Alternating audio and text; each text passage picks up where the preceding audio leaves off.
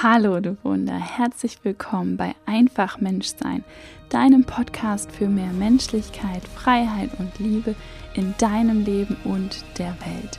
Ich bin Dr. Tessa Amondin Elpel und freue mich sehr, dass du wieder dabei bist. In der heutigen Folge spreche ich zum sogenannten Thema Selbstliebe. Ich finde dieses Wort ein bisschen irreführend und deswegen sage ich einfach, mich selbst zu mögen oder dich selbst zu mögen. Ähm, ich hatte lange Zeit wirklich große Probleme damit, mich zu mögen, beziehungsweise dadurch, dass ich es nicht getan habe, ähm, war ich sehr, sehr unglücklich in meinem Leben. Und wie ich das verändert habe und was daran eigentlich so wichtig ist, ähm, das zu verändern, erzähle ich dir jetzt gleich in der Podcast-Folge. Und bevor wir reinstarten, ähm, lass uns noch einen Moment der Achtsamkeit gönnen. Schließ gerne deine Augen und dann setze zu einem richtig schön reinigenden Atemzug an. Das heißt, atme ganz viel frische, neue Energie durch deine Nase ein und dann atme alles, was du jetzt nicht brauchst, ganz laut durch deinen leicht geöffneten Mund wieder aus.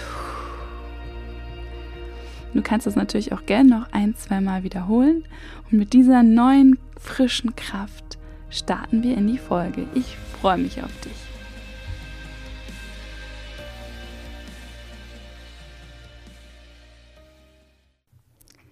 Ich kann mich noch sehr gut an meine erste richtige Yogastunde erinnern. Das ist, glaube ich, jetzt fast zehn Jahre her. Und äh, also ich war so Mitte 20 und ich glaube, ich hatte vorher bestimmt auch schon mal Yoga gemacht, aber ich sage, das war meine erste richtige Yogastunde. Und zwar ähm, kann ich mich noch so, so gut an dieses Erlebnis erinnern, weil ich, weil es ging mir damals wirklich so richtig, richtig schlecht. Ich war in einem absoluten Tiefpunkt in meinem Leben ähm, hatte gerade die Trennung äh, von einem, von meinem damals langjährigen, wirklich ähm, fünf oder länger Jahre Beziehung äh, hinter mir. Damit auch ähm, Wohnung weg sozusagen und ähm, war auch äh, beruflich, ähm, ich glaube, ich war am Anfang meiner Doktorarbeit sehr unglücklich, weil ich total orientierungslos war. Ich hatte mein das Thema noch nicht und ähm, wusste eigentlich auch gar nicht, was ich da überhaupt mache und wie es weitergeht. Und also ich war in einer, man könnte sagen, wirklich depressiven Phase. Und dann kam diese Yogastunde. Meine Schwester, danke, dass du mich damals dort mit hingenommen hast. Ich glaube, die war samstags morgens. Ich kann mich wirklich auch noch genau an diesen Raum und alles erinnern. Und am Ende der Stunde sollte man sich vor sich selbst verbeugen. Und als wir das gemacht haben, das war für mich total neu, sich vor sich selbst zu verbeugen. Das war, ich, und ich habe gemerkt, in diesem Moment schoss mir so ein richtig riesiger Kloß in den Hals. Und ähm, es, ich glaube, damals habe ich nicht angefangen zu weinen, aber sicherlich dann zu Hause hinterher oder so. Aber ähm, ich habe lange nicht verstanden, warum mich dieses vor mich selbst verbeugen so unfassbar getriggert hat und so viel Emotionen in mir hervorgerufen hat. Und zwar ganz einfach aus dem Grunde, weil alle Emotionen, die in mir angestaut waren, in dem Moment so versuchten, so hochzukommen, quasi den Hals hochzukommen. Und ich habe dann aber natürlich nochmal so gekappt, ähm, weil ich jahrelang alles gekappt habe. Und das so ein Impuls dann einfach war, den ich mir antrainiert habe. Und ich glaube, so die, die Basis dessen, warum ich das einfach unglaublich traurig gemacht hat in dem Moment, war, dass ich mir nie vorher erlaubt habe, mich vor mir selbst zu verbeugen und dass ich überhaupt nicht mir irgendwas für mich so richtig erlaubt habe. Zumindest nicht bewusst, sicherlich unbewusst, aber ähm, ich habe gar nicht über die Möglichkeit nachgedacht gehabt, dass ich selber genauso wichtig bin, wie andere Menschen in meinem Leben für mich wichtig sind oder dass ich überhaupt wichtig sein kann, geschweige denn mir selbst wichtig sein kann. Also natürlich weiß ich, dass ich meinen Eltern wichtig war und so, so den wichtigsten Personen um mich herum, aber ich habe einfach nie gedacht, dass ich wichtig bin, in dem Sinne, dass ich es mir selbst nicht erlaubt habe, mich wichtig zu nehmen, beziehungsweise mich zu mögen. Und ähm, das war, glaube ich, auch dann irgendwie so wirklich Kernursache damals des ganzen Tiefpunkts. Ich glaube, dass meine Beziehung ganz anders verlaufen wäre, wenn ich mich selbst gemocht hätte. Ich glaube, es kann auch sein, dass ich diese Beziehung nie geführt hätte, wenn ich mich selbst gemocht hätte. Ich glaube, dass ich beruflich vielleicht was anderes gemacht hätte, also vielleicht einen ganz, ganz anderen Weg eingeschlagen hätte, viel früher schon und ich gar nicht da an dem Punkt gewesen wäre, wo ich war. Letztendlich rückblickend ist alles gut, so wie es war, ja, aber ähm, man versteht es ja immer erst hinterher. Und ähm, ja, dass ich auch meine Wohnung vielleicht, Wohnsituation wäre auch vielleicht eine andere gewesen, wenn ich mich selbst gemocht hätte. Dann wäre ich nicht sofort bei meinem damaligen Freund eingezogen, hätte mir vielleicht selber was gegönnt, ja, oder wie auch immer.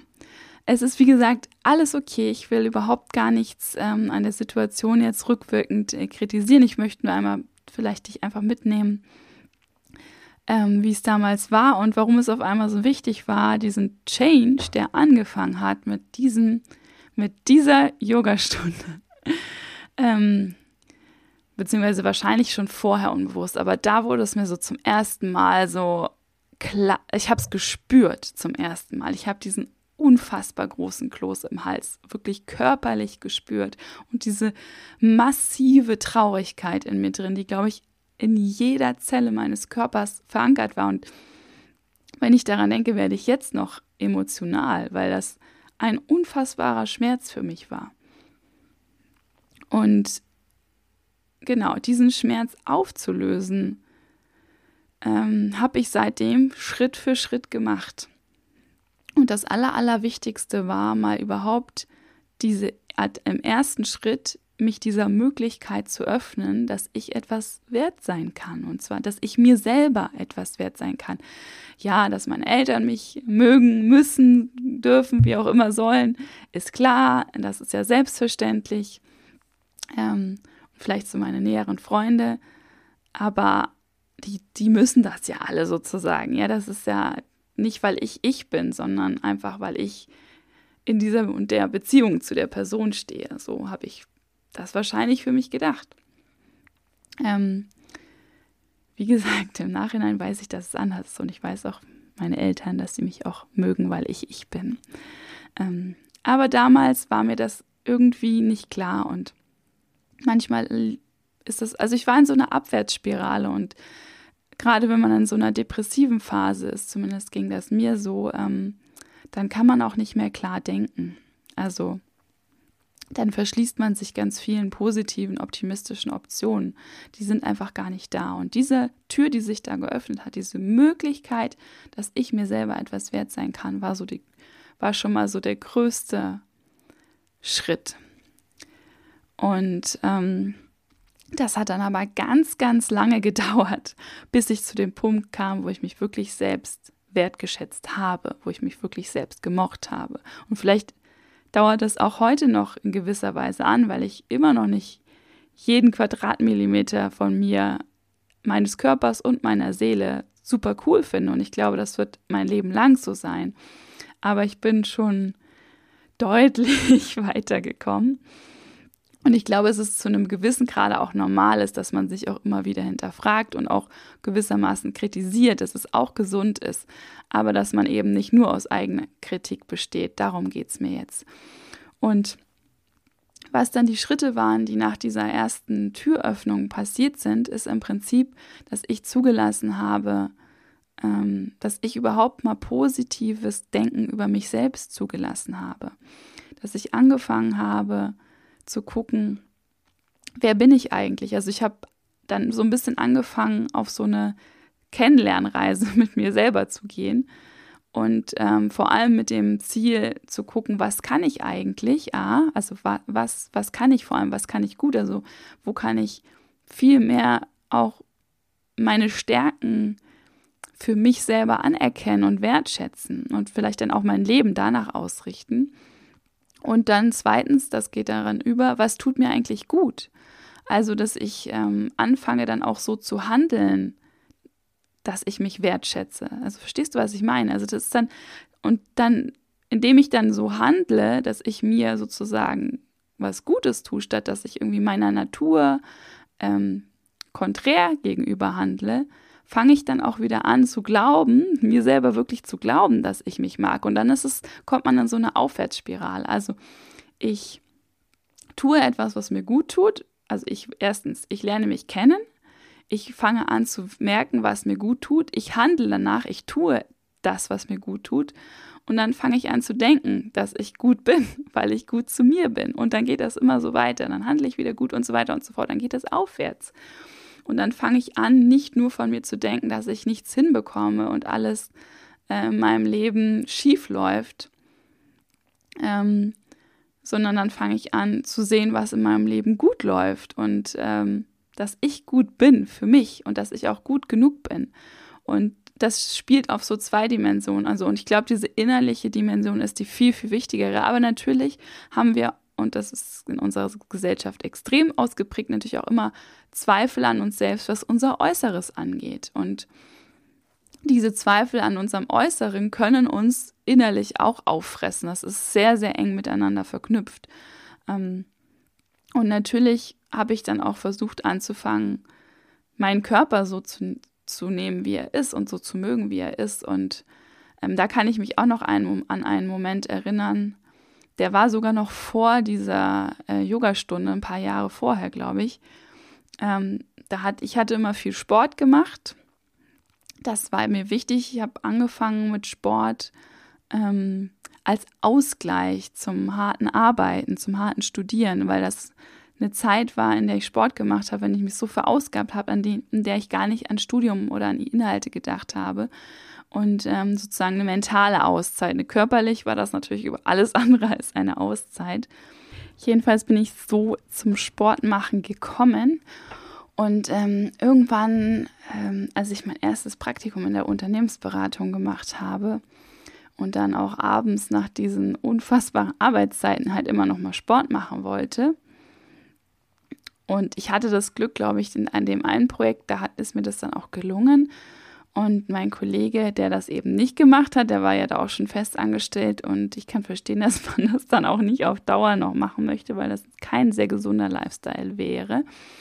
Der meinte dann zu mir, ja, du kannst ja so glücklich sein, du kannst jetzt so zufrieden mit dir und deinem Körper sein, so viel Sport, wie du machst. Und das hat mir so richtig erstmal so eine, so die Augen geöffnet. Ja, ich kann ja zufrieden mit mir sein, auch mit meinem Körper, stimmt.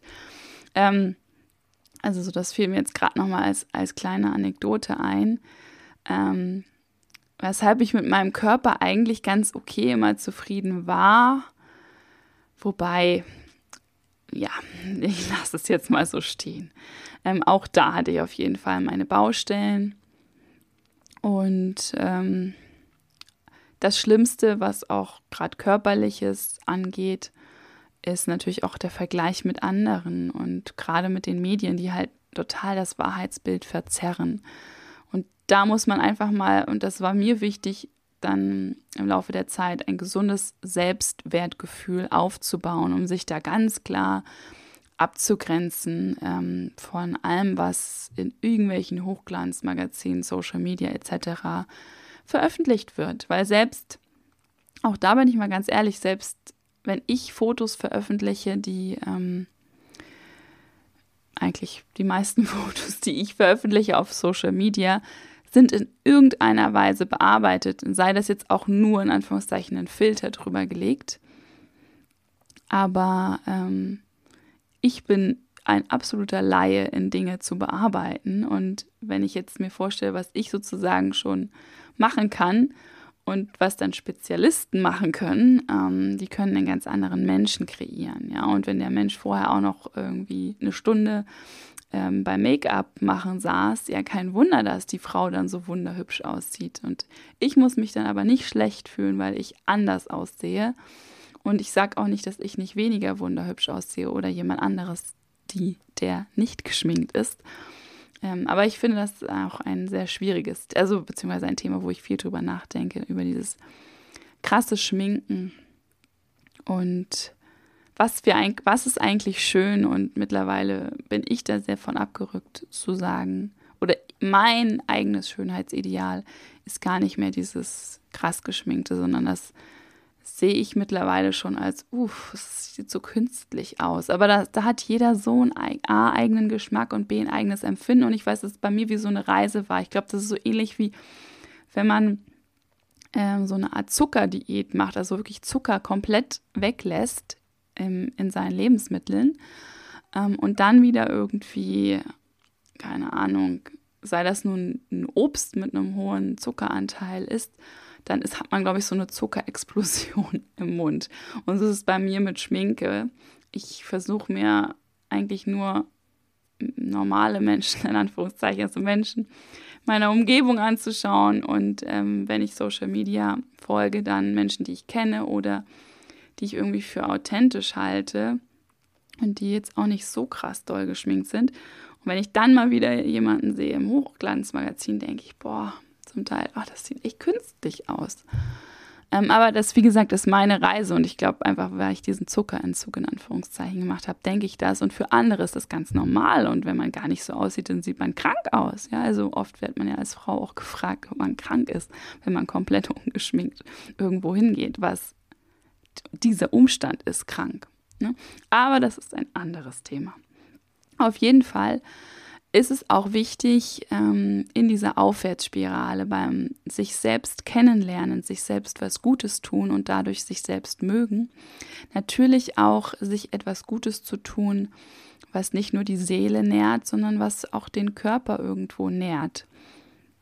Und ähm, sich da zu feiern und, und den eigenen Körper zu feiern, wie er nun mal ist und da einfach Gelassenheit zu üben.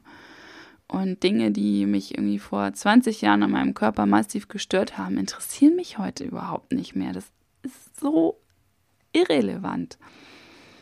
Und ähm, insofern, ich glaube, dass das Thema Gelassenheit, was das angeht, ein großes Thema ist. Also man kann nämlich nur zu einem beschränkten Grad Kontrolle über seinen Körper erlangen oder haben.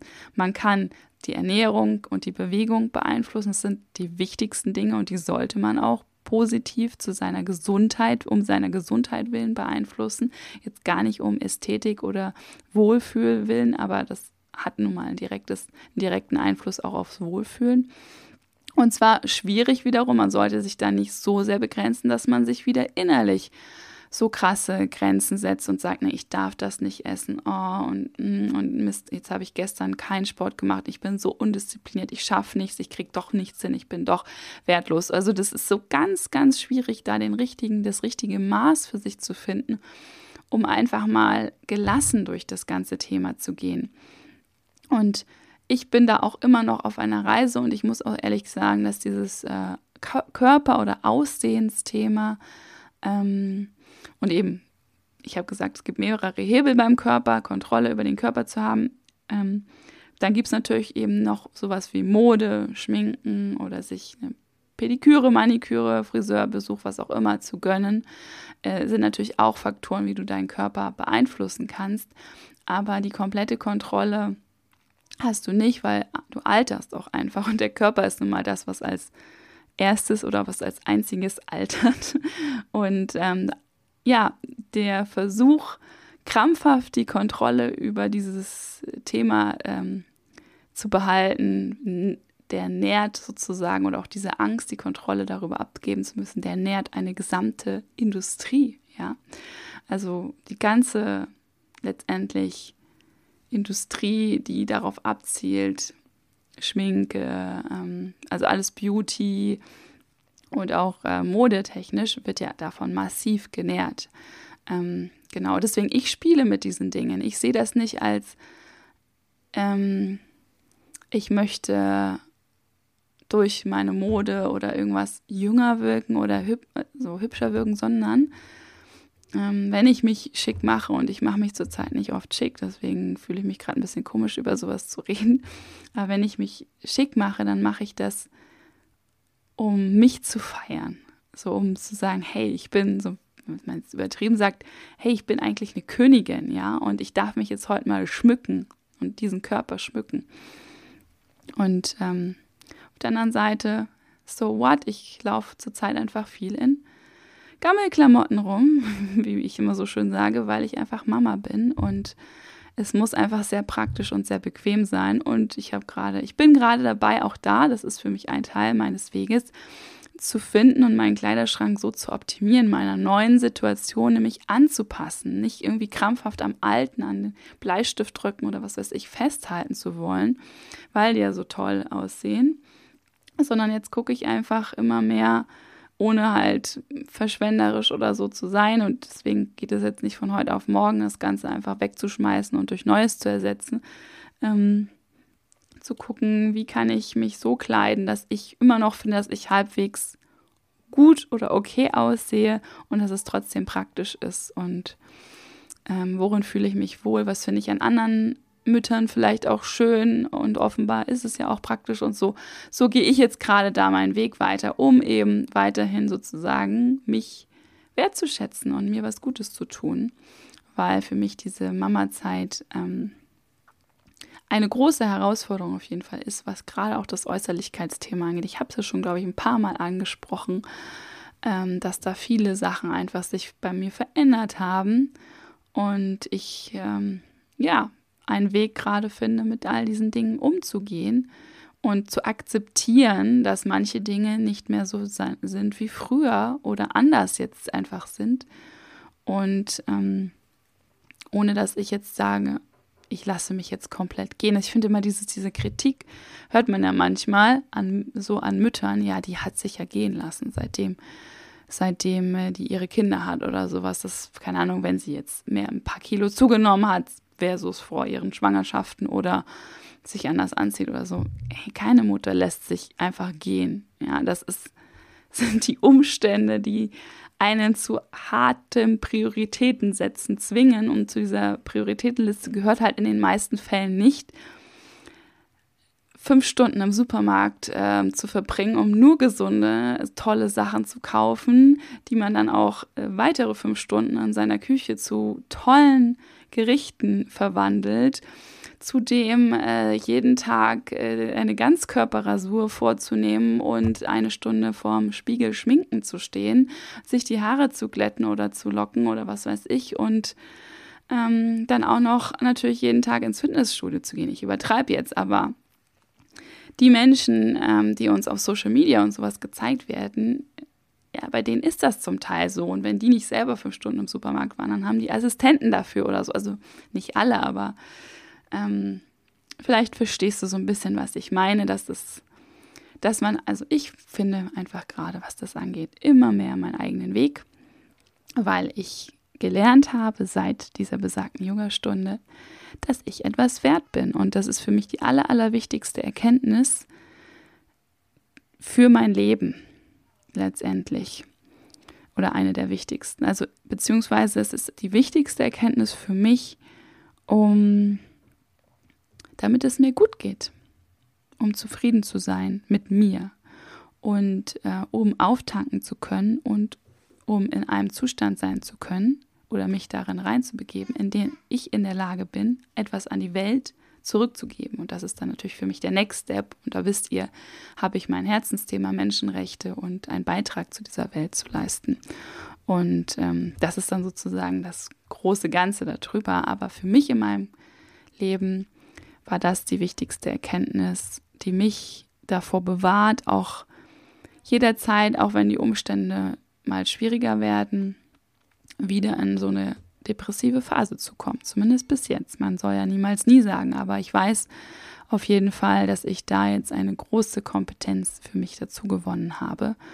Und deswegen ist es für mich so wichtig gewesen und ich glaube, für viele Menschen ist das extrem wichtig und es ist einfach etwas, ähm, wo ich auch als Eltern reflektiere für mich, was für mich das Allerwichtigste ist, meinem Sohn es zu ermöglichen, dass er ein gesundes Selbstwertgefühl behält, muss man ja sagen, weil Kinder haben das von sich aus.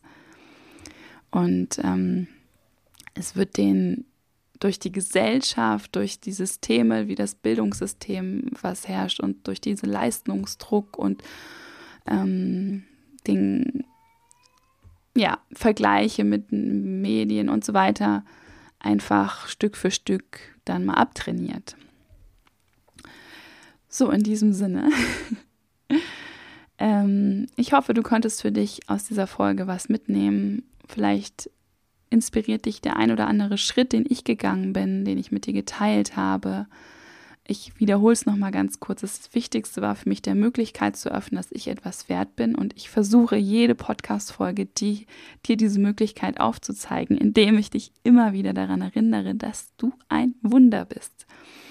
Und ähm, das Zweite war dann, mich kennenzulernen und zwar mit dem Ziel, A, zu gucken, wo sind denn meine Stärken und wie kann ich die viel mehr betonen in meinem in meinen Gedanken an mich selber und in meinem Handeln, in, in der Ausrichtung meines Lebens und B, ähm, was tut mir gut und dann entsprechend danach zu handeln und dann in so eine schöne Aufwärtsspirale zu kommen und anzufangen, wie mehr positiv über mich zu denken. Ein ganz, ganz wichtiger Aspekt bei den Sachen, die mir gut tun, die ich für mich rausgefunden habe, war im Übrigen zu meditieren. Und deswegen ist mir das Thema Achtsamkeit auch so wichtig. Und in diesem Sinne habe ich auch eine tolle Ankündigung für dich.